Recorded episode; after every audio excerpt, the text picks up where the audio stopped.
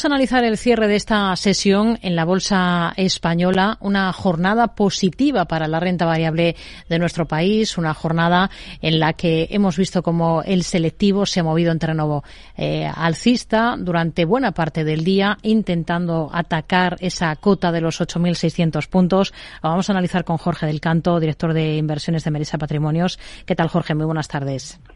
Muy buenas tardes, Rocío. Bueno, ¿qué le ha parecido el día y, lo que llevamos de semana de, arranque de ejercicio con buen pie para el IBEX, no?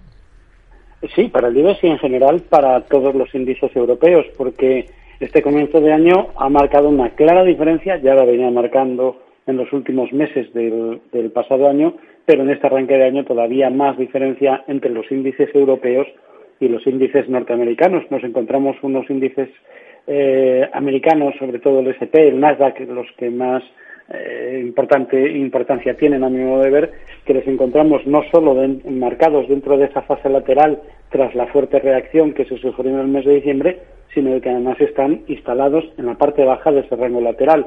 Mientras tanto, en Europa hemos visto claramente un rebote después de esa reacción de mediados de diciembre, un rebote que ha llegado a recuperar en muchos casos los mismos niveles, los máximos que se había alcanzado del rebote, ese que comenzó en octubre hasta mediados de diciembre, en algunos casos se han alcanzado y en otros, como puede ser el FTSE o especialmente en el IBEX 35, los hemos visto rebasados.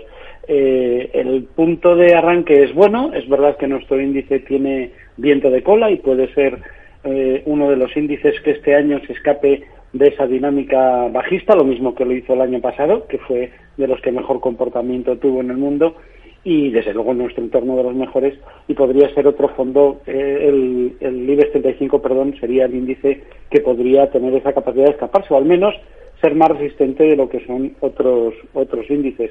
Eh, en mi opinión también debemos esperar algún tipo de reacción. Es muy difícil que este movimiento tenga continuidad al alza y que vaya a buscar objetivos más arriba sin antes ver algún tipo de reacción y la cuestión es cuando se produce.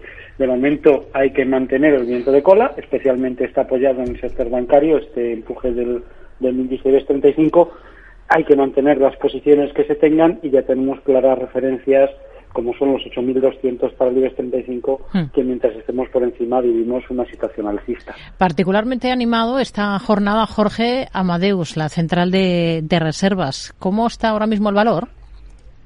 Bueno, pues le encontramos eh, desde el punto de vista técnico en una situación pues realmente realmente interesante. ¿no? Tenemos eh, volviendo a atacar de nuevo niveles que, hacía tiempo que no, que no se veían.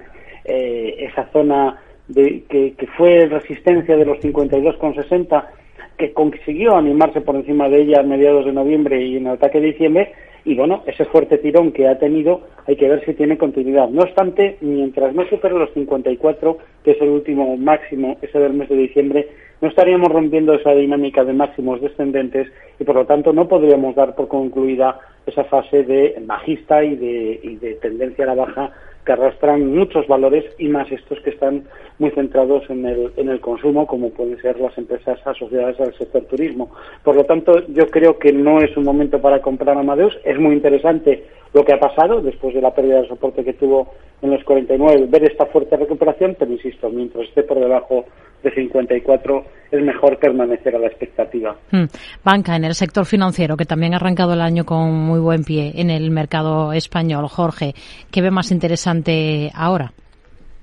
Bueno, la verdad es que son movimientos ya bastante maduros, la mayoría de ellos ya es tarde para, para recogerlos, ¿no? Hay que tener en cuenta que tenemos a UBA con, objetivos a 6.18, eh, Sabadell, que es un primer, tienen un primer objetivo en 1 y otra 1.11, Unicaja, el recién estrenado en el IBEX 35, que después de esa ruptura que tuvo hace unas semanas de los 0,96 nos apuntaba a objetivos a 1,30 y ya lo tenemos en 1,16.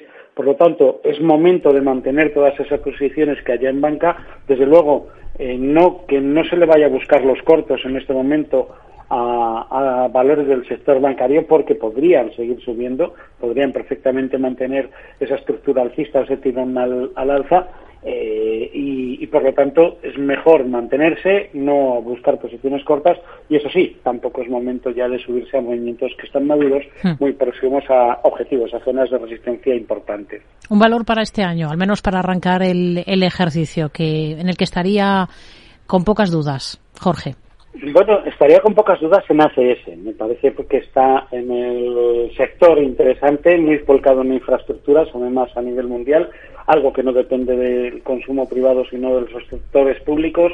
En muy buena posición en muchísimos concursos. Ahora mismo, ayer conocíamos que, por ejemplo, ha quedado finalista junto con otra empresa española, Acciona, para adjudicarse un contrato de 2.800 millones de dólares para construir una línea de metro en Canadá y, por lo tanto, es un, es un valor que está en clara tendencia alcista, con mejora de expectativas de negocio y en una buena situación para capear este temporal. Yo sería el valor que creo que es más seguro que mantenga la tendencia alcista a lo largo de este año 2023. Pues nos quedamos con ello. Jorge del Canto, director de inversiones de Merisa Patrimonios, gracias por su análisis con nosotros. Muy buenas tardes. Buenas tardes y hasta la próxima ocasión. Hemos visto cómo el IBEX, el selectivo español, ha terminado hoy con una subida del 0,56% en cotas de 8.607 puntos, en una jornada con buen comportamiento, principalmente, como les venimos contando, para Amadeus. Estamos conociendo también informaciones que tienen que ver con algunos otros valores. Por ejemplo, en el continuo, con Talgo, Torblas, la empresa de inversión familiar con sede en Madrid, ha incrementado su participación en esta compañía, en Talgo, hasta con controlar ahora el 5% del capital del fabricante de trenes español.